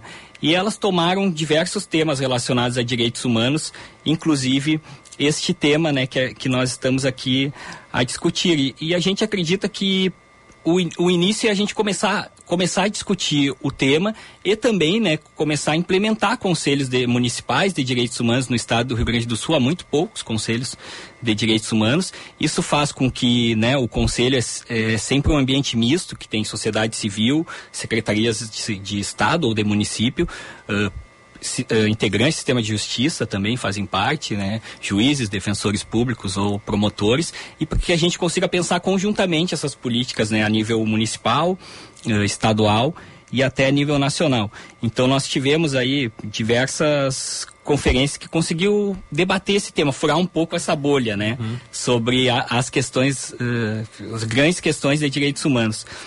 Sobre a questão religiosa, creio que, que sim. É um, uh, por um lado, nós temos esse dogma, né? E por outro, nós, nós vemos né, as diversas ações sociais que as igrejas promovem também, justamente uhum. nesses municípios e em outros, e que me, me, parece que também a necessidade da gente estar uh, junto deste lado da igreja que respeita os direitos humanos e, e consegue daí uh, trazer justamente esse debate, né, ecumênico e, e, de fé. Afinal, a gente também, se a gente pensar na trajetória de, de Jesus Cristo, né, nada, nada mais justo do que vê-lo como um militante de direitos humanos também, claro. né? Um outro momento, claro, Sim. mas talvez fosse um dos grandes militantes de direitos Sim. humanos. E esse é um debate sempre muito interessante da teologia também, esse posicionamento entre é, né, o legado de Jesus Cristo ou não e, e como isso é, é, é usado de uma forma negativa e uma, uma forma positiva. Acho interessante colocar esses assuntos dentro da pauta é, de direitos humanos, Gilba e Bruna. Sim, e eu gostaria de entender assim contigo, Júlio, quando a gente fala, né, tá tendo a conferência, teve esses encontros preparatórios, né, a, alguma pauta talvez direcionada, mas também temas livres que se entendam necessários trazer para um debate mais amplo, né? O que, que a gente pode imaginar como um resultado depois dessa conferência? Vai se tirar indicações né, ao governo de caminho a seguir, alguma política pública que esteja faltando, atendimento a algum povo eh, né, em específico? Eh, que, que, esteja hoje talvez sendo deixado de lado, né? O que, que é o efeito prático, digamos, desse momento de debate? Certo. É, tentando levantar alguns temas, Bruno, foram muitos.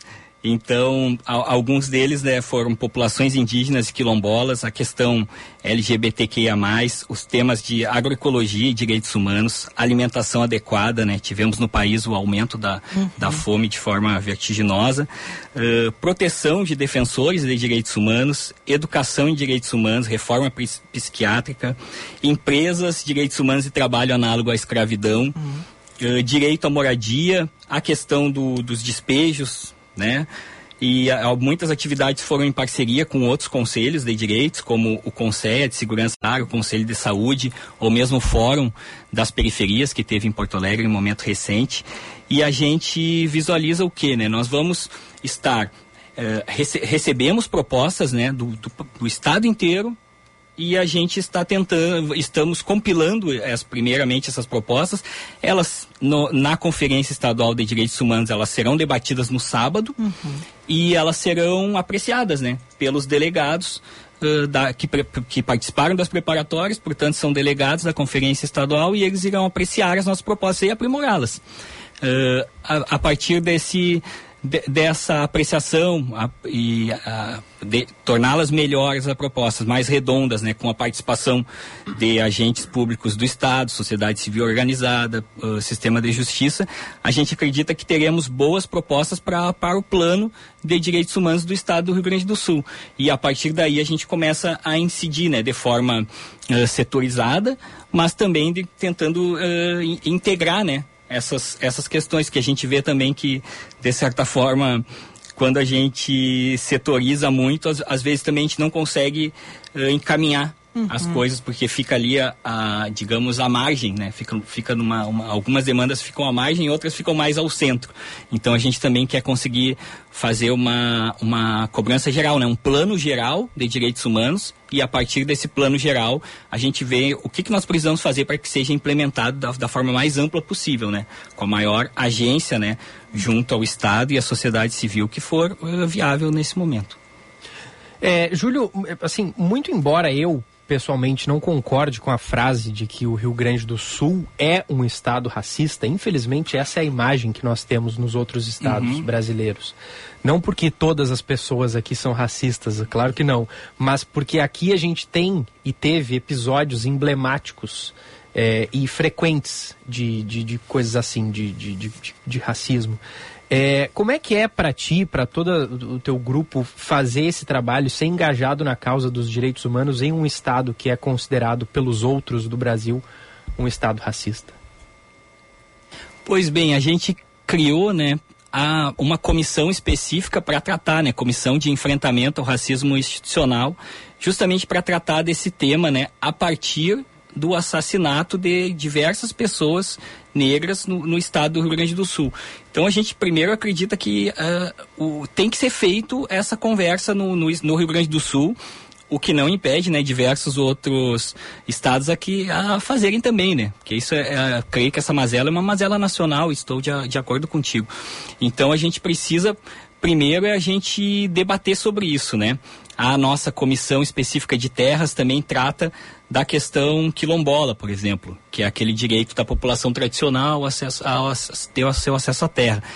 E também temos uma comissão indígena que trata também e em, em muitas em, em, muitas questões esse, essa questão do preconceito devido às diferenças, né? Ele, ela se repete também nessa a, a partir dessa comissão. A gente vê muitos casos de, de violação e de racismo e de preconceito, né?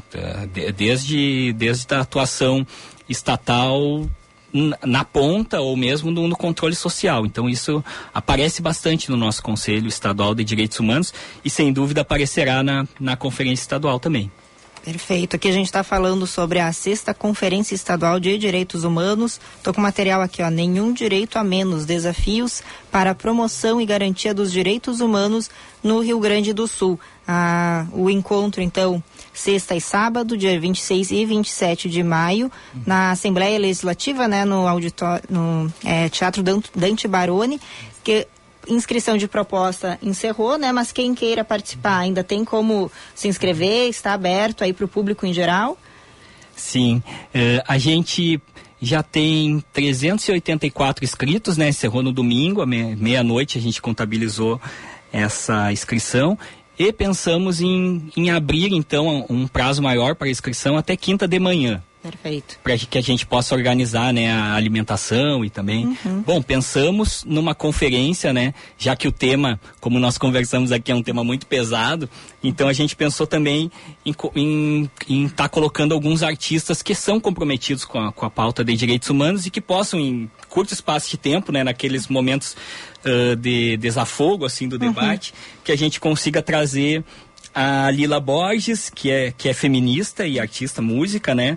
Uh, o candombe, que é um ritmo uh, popular né, do, do Rio Grande do Sul com o Uruguai.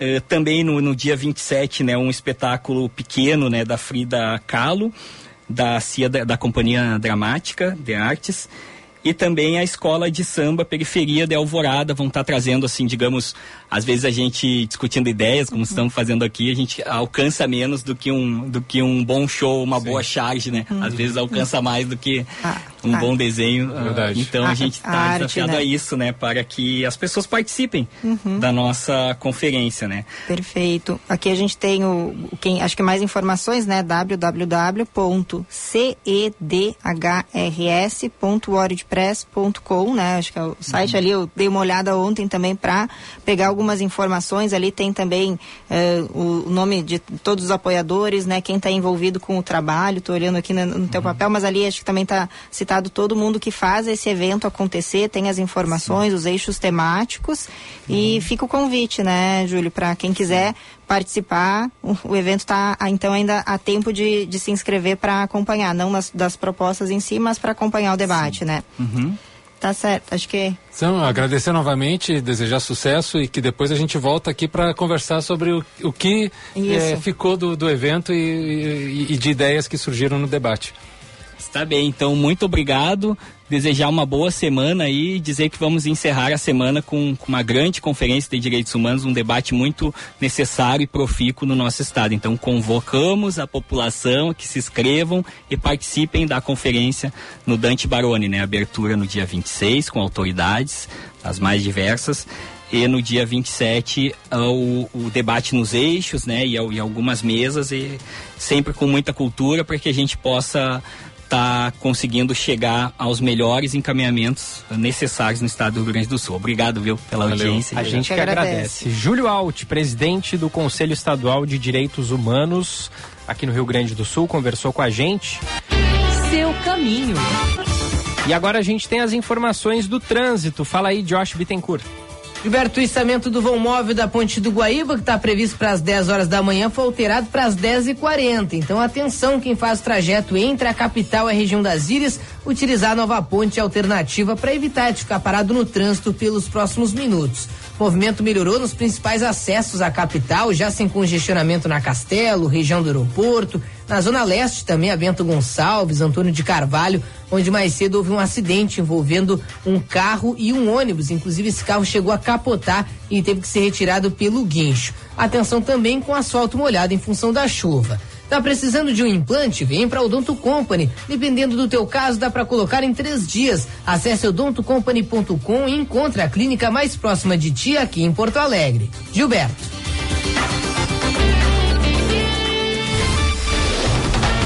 Você está ouvindo Band News Porto Alegre, primeira edição.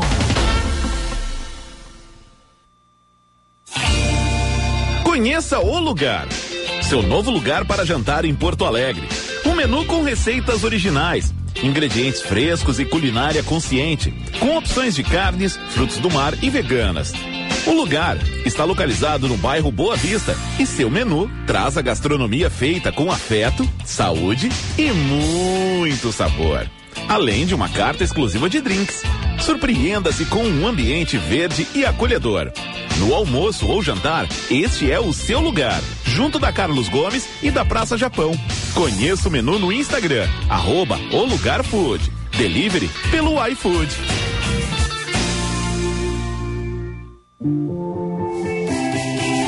Você ainda não se inscreveu na Feira Brasileira do Varejo? Participe da décima edição, nos dias 24, 25 e 26 de maio na Fiergues e conheça as grandes novidades do setor: palestras, workshops, expositores e muitas oportunidades de negócios. Venha para a FBV e aprenda o jeito brasileiro de fazer varejo. Inscreva-se em feirabrasileiradovarejo.com.br. Realização Cindy Lojas Porto Alegre.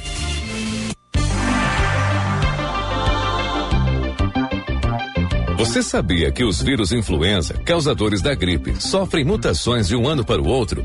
Então não perca tempo e faça já sua vacina. Seu cuidado hoje protege você e quem você ama o ano inteiro. Nas clínicas e vacinas Unimed, você tem toda a qualidade e segurança que precisa para imunizar toda a família. Aqui tem confiança em cada dose. Aqui tem Unimed.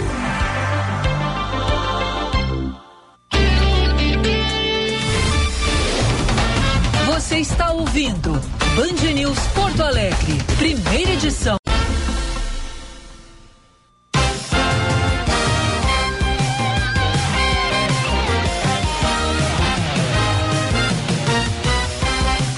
Dez horas 29 minutos de volta. Este é o primeira edição aqui na Band News FM para PUC RS, 75 anos de impacto positivo real na sua vida e no mundo. Centro Clínico Mãe de Deus, cuidando da sua saúde. Ligue, marque a sua consulta pelo 3230 2600. 3230 2600. Na atualização das manchetes, nos últimos dias do mês de maio, que marca a conscientização para a prevenção do câncer de boca, a Prefeitura de Porto Alegre oferece exames preventivos e orientações sobre a doença. Até às 13h30 da tarde de hoje, a unidade, unidade móvel estará em frente à Madeireira da Vera, na Lomba do Pinheiro. Ao longo da semana, os bairros Floresta, Humaitá e Anchieta também vão receber orientações. Os bairros Glória e Teresópolis poderão ficar sem água hoje. Isso porque o DEMAI realiza uma melhoria no abastecimento na Estrada dos Alpes, na Zona Sul. O retorno está previsto para o período da noite e o DEMAI alerta que, ao retornar, a água pode apresentar coloração e, gostos alter, e gosto alterados. Se o aspecto não normalizar, o cliente pode solicitar uma lavagem da rede ou do ramal domiciliar ligando para o telefone 156, opção 2. Amanhã, o abastecimento de água pode ser interrompido no bairro São José, devido a mais uma etapa das obras de expansão das redes no Morro da Cruz. As dez primeiras unidades do programa Nenhuma Casa Sem Banheiro foram entregues pelo governo do estado em Venâncio Aires no último sábado. O programa é uma parceria entre o governo do Rio Grande do Sul, a Secretaria de Habitação e Regularização Fundiária e as prefeituras. O objetivo é a construção de banheiros em regiões com maior defasagem de saneamento, diminuindo a escassez de higiene e de saúde básica. As próximas entregas desculpa que eu perdi aqui, desculpa, as próximas entregas são previstas para ocorrer em Giruá, São Nicolau, Selbac e Jacuizinho. Eu vou falar rapidinho aqui sobre esse tema porque eu acompanhei lá no início quando o, o, Conselho uh, de Arquitetura e Urbanismo, o CAL, uh, aqui do Rio Grande do Sul, lançou essa campanha muito interessante, assim, porque o que, que é a ideia? Hoje uh, foi mapeado na época uh, o número de pessoas, e aí não lembro agora se era, era em torno de 11 mil casas sem estrutura sanitária, sem banheiro, que as pessoas não tinham onde, e aí isso no início da pandemia, o, o debate veio à tona, a pessoa não tinha onde fazer aquela higiene básica que era orientada pelos órgãos de saúde como uma forma de prevenção à transmissão da Covid-19, né? Então, despertando para esse tema, se, se olhou assim, tipo, ah, o que, que a gente precisa fazer para que essas pessoas tenham o mínimo de dignidade, né? A gente ter banheiro em casa, é, é, acho que é o mínimo que se espera, né? Para que elas possam realizar essa, essa higiene básica, né? Então, numa uh, parceria ali que se firmou, né? Foi citado aqui, né? Governo do Estado, mas as secretarias, né? As prefeituras, mas também entrou nessa jogada Ministério Público, Defensoria Pública, a FAMURS, que representa um, as prefeituras do Rio Grande do Sul como um todo, o, o, próprio conselho que entrou com o seu, a sua expertise técnica, né? Então, como é que a gente pode, numa casa que já é pequena, que não tem muita estrutura, construir ali um, um anexo que se sirva dessa unidade sanitária. Muitas vezes a própria rede ali que eles criam também já vai atender a cozinha, uma pia, né? Que também é, se não tem banheiro, muitas vezes não tem também nem pia na cozinha, né? Então, eu chamo atenção para isso porque muitas vezes se fala do déficit habitacional, né? Pessoas sem casa, mas existe um outro tipo de déficit que nem sempre é tratado, que é o qualitativo que é a pessoa já tem uma casa, ela já tem uma moradia, mas não tem o mínimo necessário para que ela possa ter ali um, uma condição digna de sobrevivência, né? Então, incluir uh, essa unidade sanitária, né, que é o termo técnico, né, mas levar o banheiro para uma casa que hoje não tem é atender esse déficit qualitativo, é qualificar aquela moradia, é muitas vezes o que a pessoa precisa para sair de uma condição ali de estar tá vivendo, no, né, de, de forma insalubre, de não ter ali como fazer a sua própria higiene, ela passa a poder fazer isso, né? Então esse é um programa muito interessante. Rio Grande do Sul pioneiro, sei que outros estados também estão estão trazendo, né? Estão se engajando nessa pauta, mas que surgiu aqui vale a gente dar o crédito. Eu lembro que no, em momentos bem intensos da pandemia, é, é, assim não fazia o menor sentido muitas vezes quando a gente dizia assim para as pessoas é, lave a mão, uhum. é, higienize objetos. Depois até que se descobriu que Sim, era... a higienização de objetos não é não não, não tava assim entre as medidas mais é, eficazes, eficazes né, para combater o vírus, mas higienização de mãos e o distanciamento social era não fazia o menor sentido a gente pedir isso, sendo que há milhões e milhões de pessoas no Brasil que não tem um banheiro em casa, não tem como lavar a mão, uhum. que mora é, às vezes cinco, seis pessoas, sete em uma peça. Então, ou seja, distanciamento zero, né? Uhum. É, é, a, a, gente, eu lembro que até a gente sempre fazia essa ressalva, assim, né? Se você Sim. tem condições de, de fazer o distanciamento, de fazer isolamento, o distanciamento, faça, né? De lavar a mão, o faça. Mas infelizmente a realidade é que muitas pessoas não têm essa condição. Né? Sim, perfeito, né? E, e aí cabe, aqui a gente está vendo essa iniciativa do poder público, mas também com entidades sociais, né? E quando a iniciativa privada também puder atuar, eu sei de casos aqui em Porto Alegre em que projetos aí de empresas que queriam, é, que tô, tô, querendo atender um, um, um, problema social, me indica um, é a falta de banheiro. Muitas casas sem banheiro, isso uh, a gente não pode nem aceitar como, como normal, né? Mas infelizmente é, é comum, mais do que a gente imagina, né? Uh, nas periferias das grandes cidades, em cidades do interior, bastante também. Então, uh, ficar atento para isso e, e, acompanhar o andamento desse projeto que, felizmente, já está conseguindo fazer entregas. O jogador brasileiro Vinícius Júnior afirma que vai até o fim após ser alvo mais uma vez de atos racistas em uma partida da La Liga, a Liga Espanhola de Futebol. Nas redes sociais ele escreveu, aspas, não foi a primeira vez, nem a segunda, nem a terceira. O racismo é normal na La Liga. A competição acha normal, a federação também e os adversários incentivam, fecha aspas. Disse ainda que Abre aspas, o campeonato que já foi de Ronaldinho, Ronaldo, Cristiano e Messi, hoje é dos racistas. E concluiu, eu sou forte e vou até o fim, mesmo que longe daqui. Fecha aspas. Ontem, durante a partida entre Real Madrid e Valência, torcedores do time adversário começaram a gritar mono, né, macaco em espanhol, eh, nos momentos em que Vinícius Júnior estava perto da linha lateral. Dez minutos depois, o árbitro paralisou o jogo. O locutor do estádio pediu para que os atos racistas parassem. Vinícius Júnior começou a discutir com os torcedores e pouco depois acabou sendo expulso em uma confusão com os jogadores do Valência. Nas redes sociais, o presidente da La Liga, Javier Tebas, rebateu o atleta brasileiro e publicou, abre aspas, antes de criticar e injuriar a La Liga, é necessário que você se informe adequadamente, Vini Júnior, fecha aspas. Mais tarde, Vinícius Júnior voltou a fazer críticas ao presidente da La Liga, Javier Tebas, e afirmou, abre aspas, mais uma vez, em vez de criticar racistas, o presidente da La Liga aparece nas redes sociais para me atacar. Por mais que você fale e finja não ler, a, a imagem do seu campeonato está abalada. Omitir-se só faz com que você se iguale a racistas. Não sou seu amigo para conversar sobre racismo. Quero ações e punições. Hashtag não me comove, disse o Vini Júnior. Após a partida, o técnico do Real Madrid, o Carlo Ancelotti, se mostrou indignado com a falta de medidas da La Liga, com mais um caso de racismo contra Vinícius Júnior. Temos um problema. Não, eu não o tenho, porque para mim Vinícius é o jogador mais importante do mundo, mais forte do mundo. La Liga tem um problema. Un estadio ha hecho insultos racistas, un estadio completo, a ver qué pasa. Estoy muy curioso de a ver qué pasa.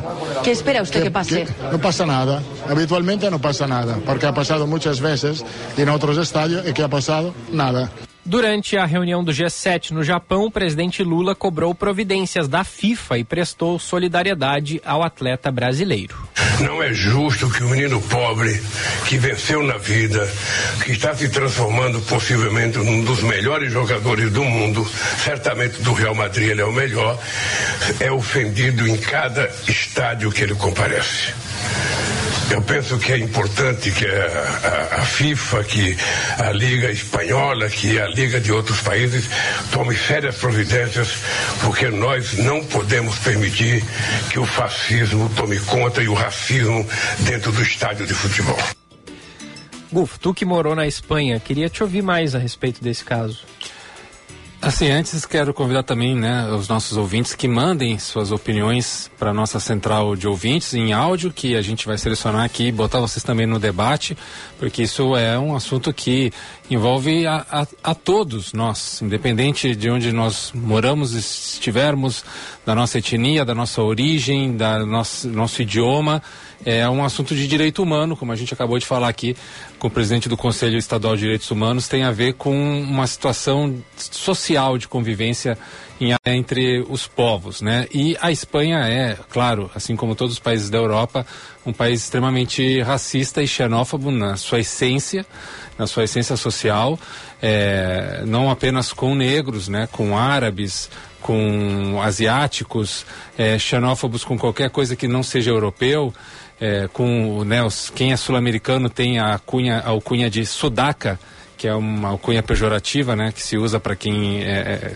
que não é europeu e, e, sofre muito preconceito com os, os sudacas, em qualquer isso, seja da Nicarágua, da Guatemala, do Chile, brasileiro, argentino, é tudo igual para eles. Então é, é um combo, digamos assim, de preconceitos que faz fervilhar muito. Isso sempre existiu. Isso não é novidade, isso sempre houve. O que, que é a novidade nesse caso agora? Porque também sempre tivemos jogadores negros na, na Liga e as manifestações elas eram esporádicas racistas, elas sempre houveram também, mas elas eram mais esporádicas. O que, que está acontecendo hoje? Há um clima de permissividade muito maior, há um incentivo através das redes sociais, há uma falta de punição das autoridades e isso faz com que quem antes se continha um pouco mais e fala, opa, não, eu vou guardar o meu racismo para mim, ah, opa, agora está valendo, agora é legal fazer. Agora então as pessoas se manifestam mais porque é uma, uma permissividade muito maior que antes antes não havia.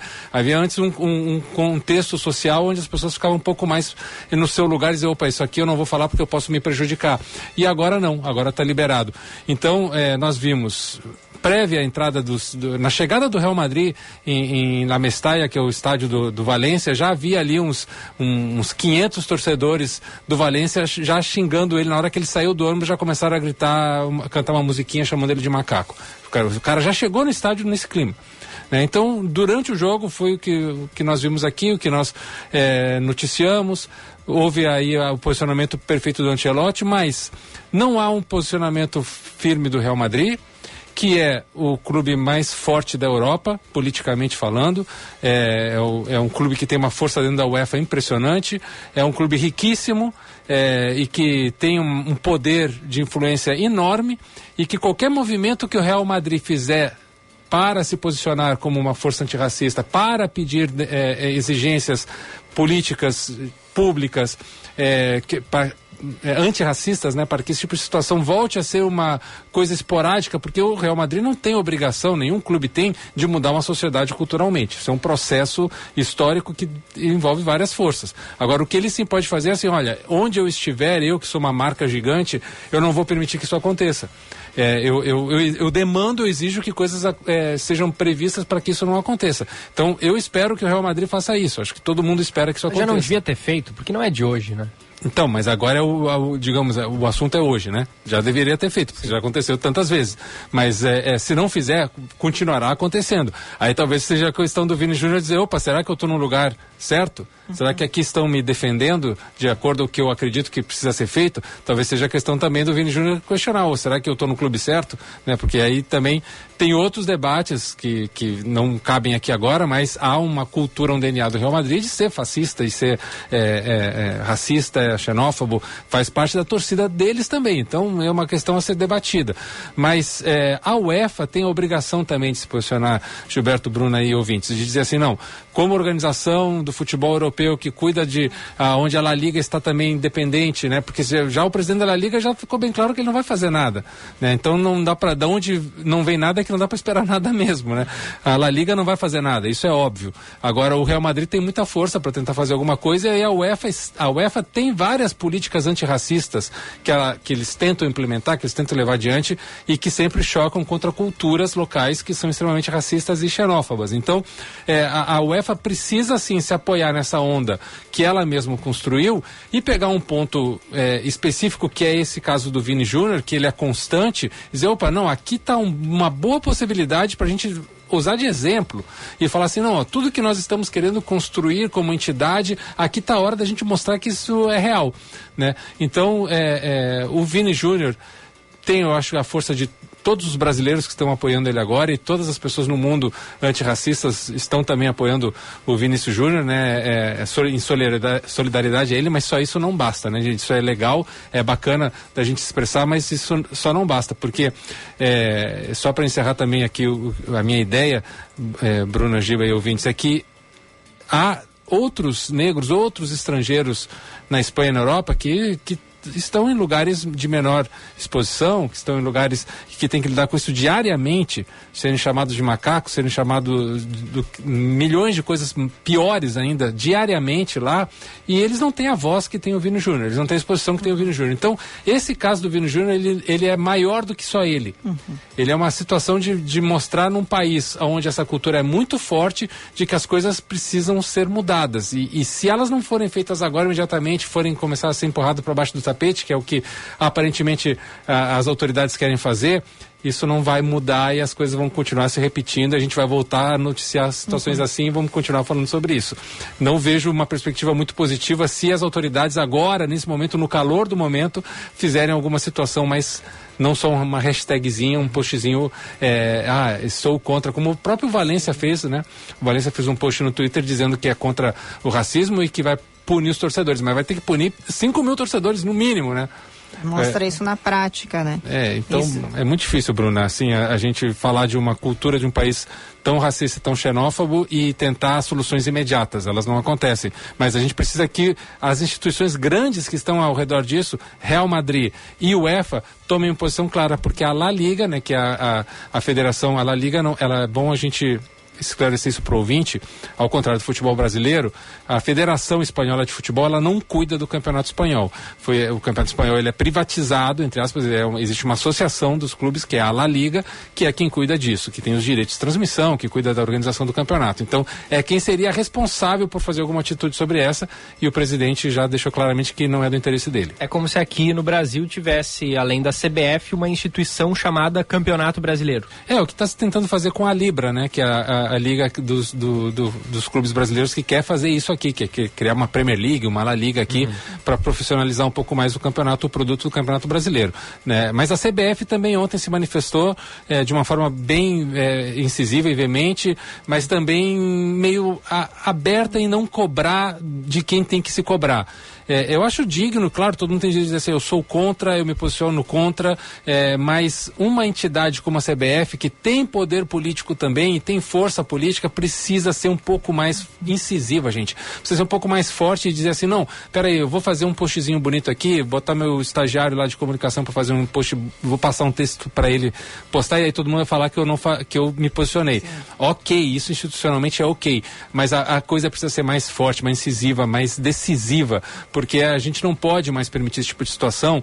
E, e ali, deixa eu só um pouquinho além, pessoal, também, assim, a gente está num processo de é, normalização por exemplo, de atletas que querem, é, entre aspas, eu, eu odeio essa expressão, mas eu vou falar porque ela é mais popular, as pessoas entendem, sair do armário, né? É, é, no sentido de assumir uma homossexualidade, que seria algo extremamente normal e natural em qualquer sociedade é, é, mais evoluída, mas o futebol ele é extremamente conservador, reativo, é reacionário, e ele não aceita esse tipo de situação. Então, é, a gente vai enfrentar ainda na frente debates sobre isso, sobre a homofobia no futebol e a normalização de atletas é, é, serem é, homossexuais e trabalhar com o esporte normalmente. Porque é um debate que a gente ainda vai ver no futebol. A gente está agora no debate do racismo, que ele é, é, quente, perene, fortíssimo e essas coisas vão acontecer. Então as entidades elas precisam se, estar pre, prevendo isso. E a CBF ela precisa ser mais incisiva falar assim, não, não, eu não preciso só fazer postzinho que eu volto a dizer, é bacana, o puxa é necessário, mas cadê as ações? É. Cadê a, a, cobrança das autoridades? E a gente precisa também fazer isso, porque senão qual é a graça de ter um esporte onde é um, um despejo do pior da humanidade? Quem vai querer ver futebol? Quem vai querer participar disso? Só essas pessoas. Então a gente vai entregar para elas. Uhum. Então é aí que está a situação que a gente precisa cobrar das autoridades. Volto a dizer, Real Madrid, UEFA precisam agir e agora. É, o, me parece, né, uma boa oportunidade para o Real Madrid mostrar, né, é, de, de, que lado ele está nesse negócio, né? Porque Exato. o seu atleta tá, é, é, é, é além de, de, de, de, se posicionar contra o racismo, que é a, que é o esperado nessa situação, é o atleta do seu clube que está sendo vítima disso, então é um gancho maior ainda para né, uma motivação maior para o Real Madrid usar esse, esse, esse fato para se posicionar adequadamente, o que até agora não aconteceu. Né? É, o Real Madrid tem histórico de vários atletas negros é, que eventualmente sofreram algum que outro alguma ação racista menor em, menor proporção mas que sofreram e em situações aonde o, o clube sempre ficou num né isso é um problema do atleta não é um problema meu e agora eu acho que isso está insustentável. Esse tipo de prática ela não cabe mais. O, o clube, assim como o seu próprio treinador. Eh, novamente, parabéns ao Carlo Ancelotti. Eu sei que ele nunca vai escutar isso aqui, mas é, é, é finalmente um treinador que se posicionou e falou: gente, eu não posso mais conviver com isso. Eu não posso ter um atleta lá que eu tenho que pensar, eu como treinador, será que eu tiro ele de campo porque eu não quero que ele sofra isso? Né? O Ancelotti falou isso na, na coletiva depois. Ele falou assim: pô, eu fiquei pensando, será que eu tiro o Vini de campo porque eu não quero que o meu atleta sofra aquilo, mas ao mesmo tempo o Vini ele sabe que o Vini quer ficar lá e quer enfrentar e quer ir até o final, porque essa é a dele. atitude dele, né?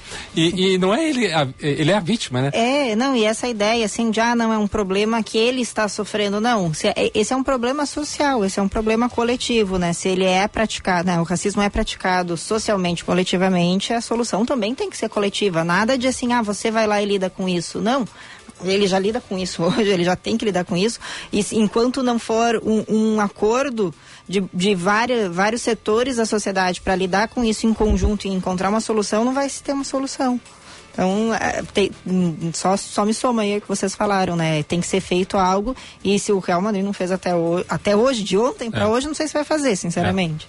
É. O Ricardo Volinski diz: Eu acredito que com o posicionamento de todas as pessoas que desprezam o racismo, se fazendo ouvir, podem mudar essa situação, acelerando a evolução da sociedade, né? É o momento de se posicionar mesmo.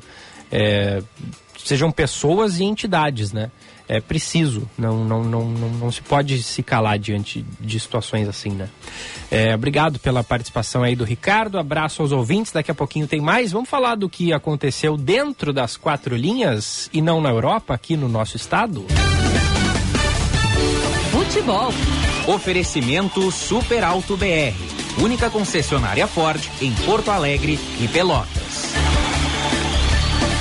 Clássico Grenal na Arena vencido pelo placar de 3 a 1 pelo tricolor. Informações do Grêmio, Matheus Dávila. Na sequência, o Inter com o Tiger Junk. Depois de vencer o clássico Grenal, o Grêmio volta aos trabalhos apenas na terça-feira. A segunda será de folga para o grupo de jogadores. O técnico Renato Portaluppi aprovou o desempenho da equipe, em especial a utilização dos três zagueiros, esquema que pode ser mantido projetando os próximos desafios. Na próxima rodada do Campeonato Brasileiro, o tricolor encara o Atlético Paranaense fora de casa e vai preservar os seus jogadores titulares, entre eles Bruno Alves, que tomou a pancada no torneio tornozelo no clássico Grenal e precisou ser substituído. Luiz Soares, Bitelo, Fábio e Kahneman, expulso, complementam a lista de desfalques do Grêmio para a próxima rodada do Brasileirão. Com as informações do Grêmio, falou o repórter Matheus Dávila. A derrota por 3 a 1 no Grenal seguirá com repercussões para o Inter nesta segunda-feira. O técnico Mano Menezes e a direção colorada vão se reunir para definir a continuidade ou não do trabalho. Após o jogo, o diretor executivo do clube, William Thomas, disse que Mano é o técnico do momento, mas não quis garantir que ele será o técnico na quinta-feira contra o Metropolitanos pela Libertadores da América. Isso gerou um momento constrangedor da entrevista coletiva do técnico, que se negou a falar sobre a sua continuidade ou não no cargo. Em meio a este ambiente, a direção admite que mudanças são necessárias para sair da crise gerada pelas cinco derrotas consecutivas por mais de um gol de diferença nos últimos cinco jogos. Mano explicou também que o lastro físico da equipe vem sendo ruim, fruto de falhas no processo de desenvolvimento na preparação da equipe. Treinamento agora pela manhã acontece com os portões fechados, mas à tarde, definições sobre o rumo da comissão técnica devem ser divulgados. O Inter tem pressa em resolver o assunto assunto, já que na quinta enfrenta na Venezuela o Metropolitanos e não se descarta que Cauã de Almeida, auxiliar técnico permanente da equipe, esteja comandando o time em Caracas. Com as informações do Inter, falou o repórter Taigor Janke. Pitaco do Gufo.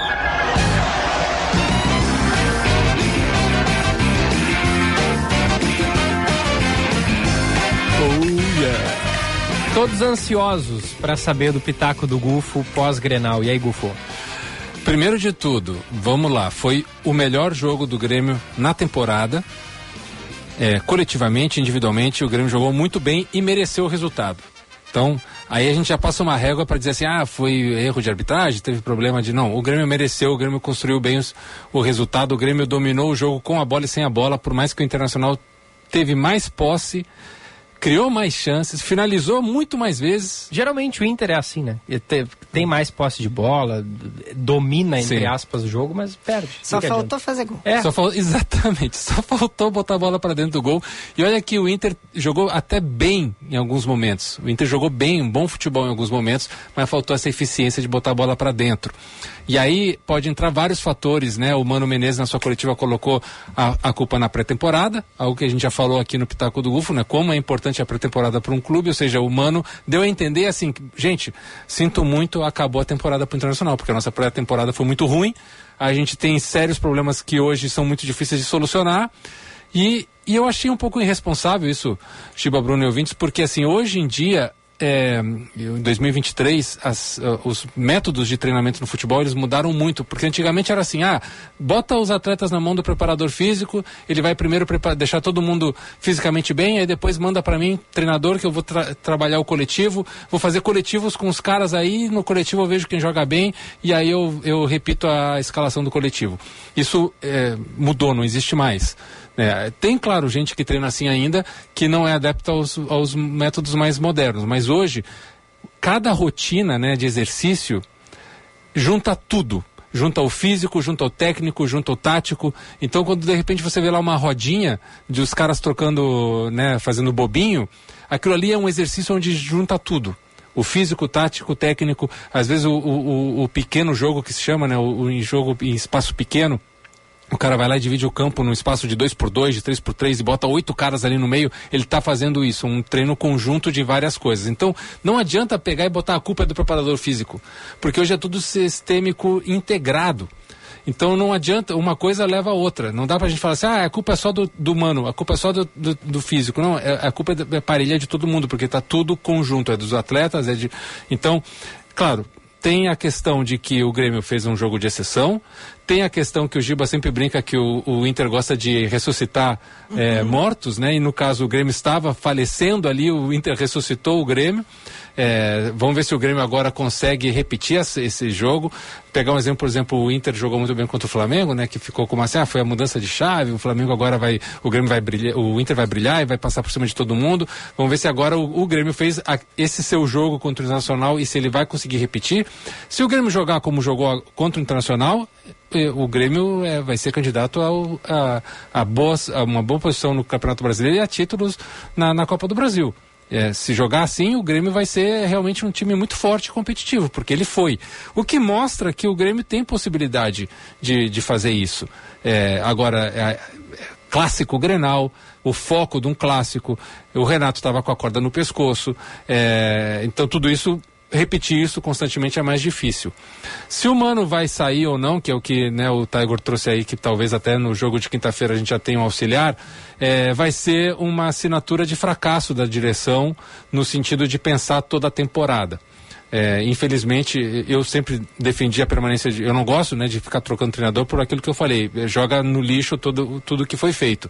É, às vezes, eu, os, os, dirigentes eles têm mais medo de enfrentar os atletas do que é, defender um treinador.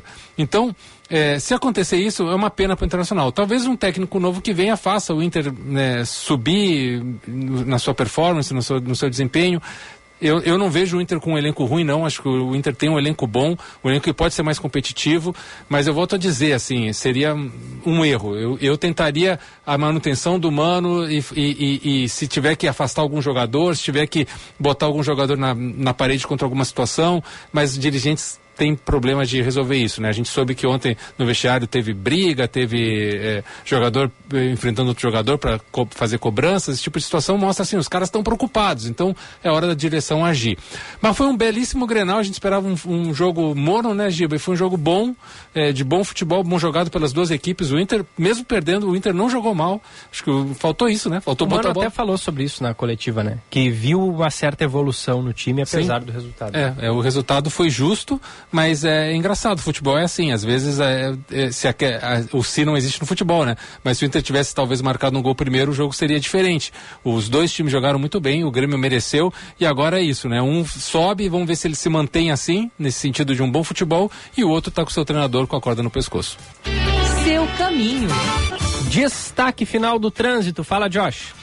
Gilberto, o fluxo segue intenso no Vale dos Sinos pela BR-116 em São Leopoldo, mas sem registro de acidentes, de acordo com a Polícia Rodoviária Federal. Na rodovia do Parque segue um caminhão tombado no acostamento da pista, não chega a causar bloqueio. O trânsito, inclusive, flui bem, mas deve ser retirado ao longo dessa manhã ou até mesmo do começo da tarde dessa segunda-feira. Então, o motorista precisa ter atenção nesse trecho. Pensamento do voo móvel da Ponte do Guaíba começando em instantes com bloqueio entre a capital e a região das Ilhas, a nova ponte alternativa para quem faz o trajeto pela BR 290. Mais saúde para quem precisa em Novo Hamburgo. A construção do anexo 2 ampliará para 300 leitos a capacidade no Hospital Municipal, Prefeitura de Novo Hamburgo. Gilberto. Obrigado, Josh Bittencourt. E aí, Bruna, pra gente fechar de ouvintes. As mensagens aqui, muito interessante da Rô. Acho antiético o governo pegar dinheiro no exterior pro Fundo Amazônia e aprovar esse projeto aí de captar petróleo lá na, na Amazônia, né? Uh, parabéns pelo programa, discutindo os problemas locais, muito bom, obrigada. Não veio com o nome, depois nos manda aqui o nome. E para encerrar, foi muito bom vocês terem falado em banheiros, muito bom revitalizar o centro de Porto Alegre. Mas quando nós, né, vocês ou os turistas vão ao centro, onde tem banheiro público digno de se usar, se souberem, divulguem. Vou trazer essa informação amanhã. Boa. Beijo, Bruno. Até amanhã. Até amanhã. Até amanhã, Golfo. Valeu, Giba, Bruno. Um abraço. Vem aí o Band News Station com Eduardo Barão e Roberta Russo. A gente volta amanhã a partir das nove e meia. Tchau. Você ouviu Band News Porto Alegre, primeira edição.